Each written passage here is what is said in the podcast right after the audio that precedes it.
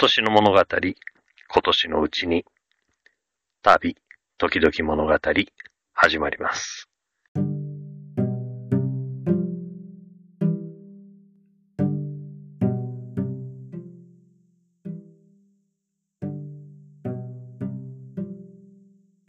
お帰りなさい。こちらは疲れたおっさん丸が憩いを求め、ぶらり旅に出かけたり、本や映画などの物語の世界に浸ったりしながら現実逃避を図りつつ、その様子を皆様にお伝えすることで、共に明日への活力を回復しようという自分勝手なおしゃべりプログラムです。えー本日は2024年1月のとある日曜日。早いですね。えー今年ももう半月が過ぎようとしています。皆さんは年末年始いかがお過ごしでしたか？えー能登半島では大きな地震があって、えーまあ、個人的になりますけれども、昨年夏にそのあたりを旅した模様は、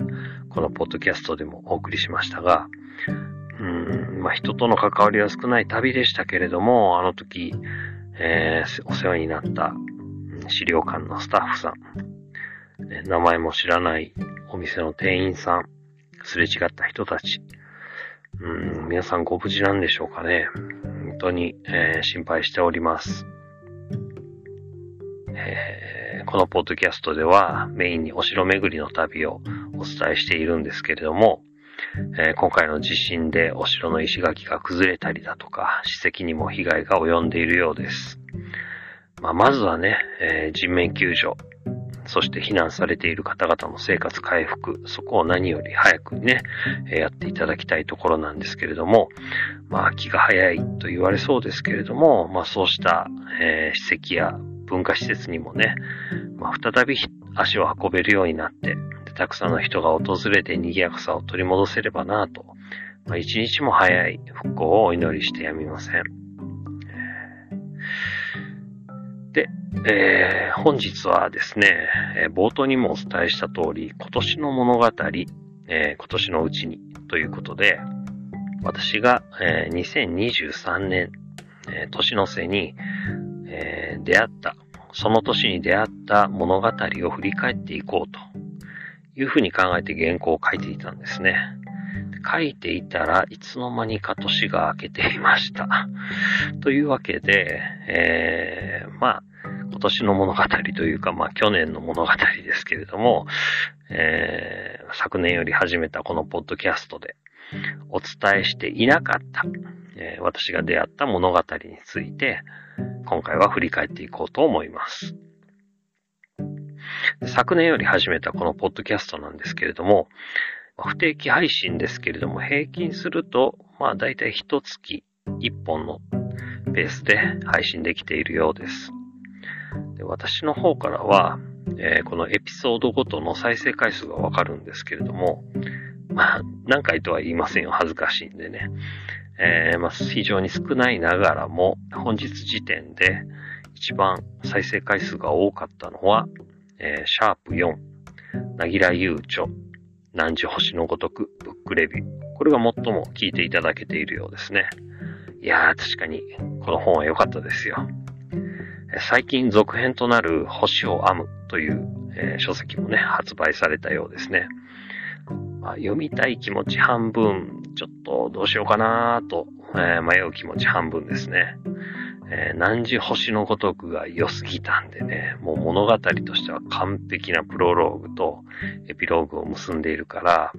ちょっと期待値が上がりすぎてがっかりしないかなっていう不安が半分あります。まあもちろん、続編を読みたい人、書きたい人がいるわけですから、まあこう人気を把握しているというのはね、えー喜ばしいことですよね。皆さんは、えー読まれたでしょうか？また感想などね、お聞かせいただければと思っております。というところから言うと、皆さんは自分に影響を与えた作品って繰り返し鑑賞したりしますか？まあ、例えば本であれば何度も何度も読み返すとか、映画であれば何度も見返すみたいなこと。人によってはね、気に入った物語を何度も鑑賞するとか、映画だったら常に家のテレビで流しっぱなしにしているなんていう人もいるんですよね。まあ、ただ僕はそれはあまりしないんですよね。初めて出会った時の印象が上書きされちゃいそうで、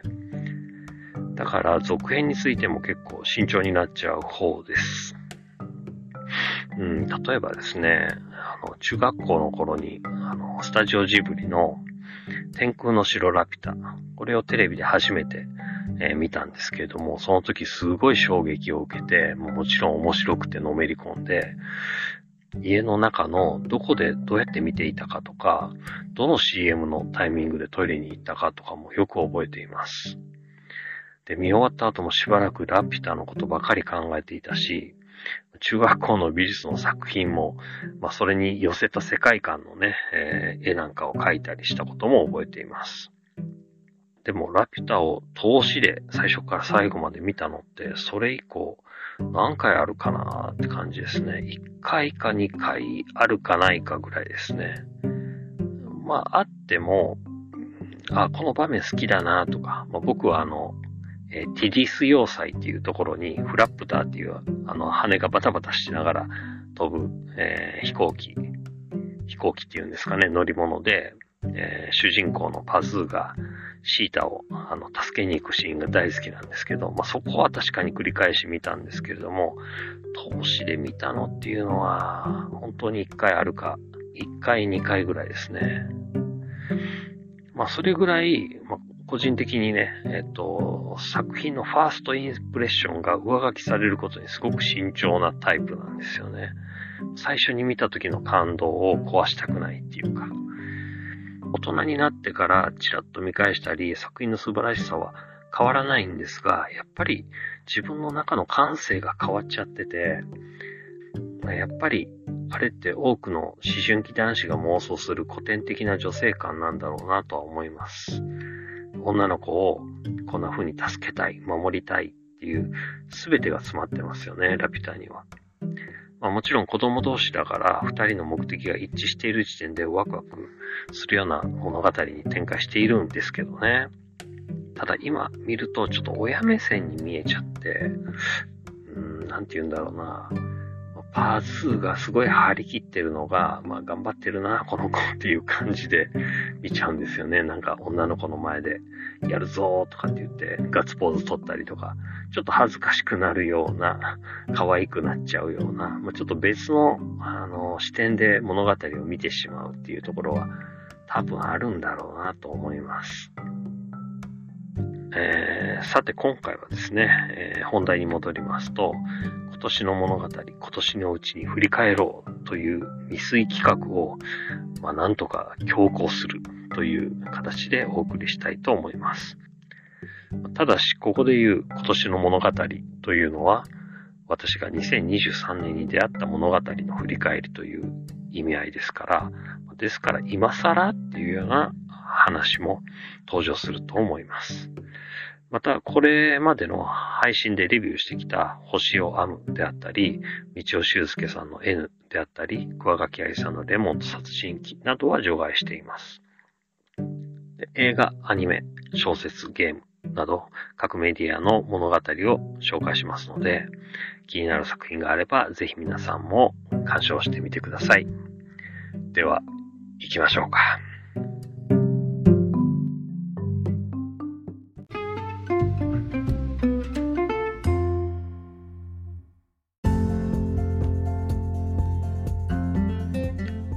まず、えー、昨年末から今年初めにかけてハマった物語は、えー、小学館100周年でリメイクされたアニメ、うるせえ奴らですね。えー、うるせえ奴らは私が小学生の頃水曜日の7時半から、確かね、放送されていたと思うんですよね。で、なんでそんなことを覚えているかというと、水曜日は7時からドクタースランプがやっていて、それが大好きだったんですよね。もううんちだなんだって言ってね、小学生大好きでしょ、ああいうの。えー、その流れで7時半から、ドクタースランプが終わってから7時半からは、うるせえ奴らがやってたので、まあ、その流れで見ていたんですよね。でも小学生からしたら、当たるの女好きとか、えー、ラムちゃんの嫉妬の電撃とか、ちょっと大人の話すぎて、見てるけれども、そこまで楽しめなかったっていうのが正直なところですね。うん、とにかくラムちゃんは怖いお姉さんという印象しか残ってないです。えー、ところが、まあ、今回のリメイクで見てみると、すごく面白いんですよね。とにかく個性豊かなキャラクターが毎回カオスのドタバタ劇を展開するんですよ。で、大人になったからこそわかるラムちゃんの魅力。えー、まあ、これはさっき言った、うんと、ファーストインプレッションが上書きされるのいい方ですよね。いいパターンの展開の方です。こんな女の子が一途に当たるのことを思い続けているって、なんかけなげで可愛らしいですよね。で、まあそりゃ今でも愛される、愛され続けるキャラクターだなっていうのはすごく、えー、今回分かりました。で、舞台が昭和っていうのもいいじゃないですか。なんか、面倒修太郎がイケメンよなんていうセリフが出てきたんですけど、昭和にイケメンなんて言葉はなかっただろうって、えー、ツッコミ入れてたら、おそらく同じようなね、指摘があったのか、次からはハンサムって言葉に置き換わってましたし、制作陣の細やかな努力も見受けられますね。初期のオープニング映像は本当に優れていて、アタルが夢の中で現代の世界にやってくるみたいな内容なんですよ。で、スマホとかいじってたら、えっ、ー、と、はっと目が覚めたら、昭和の自宅で目が覚めるみたいなね。えー、ああいうのもなんかいいなと思って、今だからこそ作れる、令和だからこそ作れるうるせえ奴らがしっかりと描かれてるなと思いました。やっぱ昭和生まれ、昭和育ちの私としては、こういった、え、懐かしいコンテンツがリメイクされたり、あるいはその中で、令和を舞台にリメイクすることもできただろうけど、あえて原作に忠実に作り直していくっていうのがすごく、えー、いいなと思いました。声優陣がすごいんですよね。えー、1981年に始まった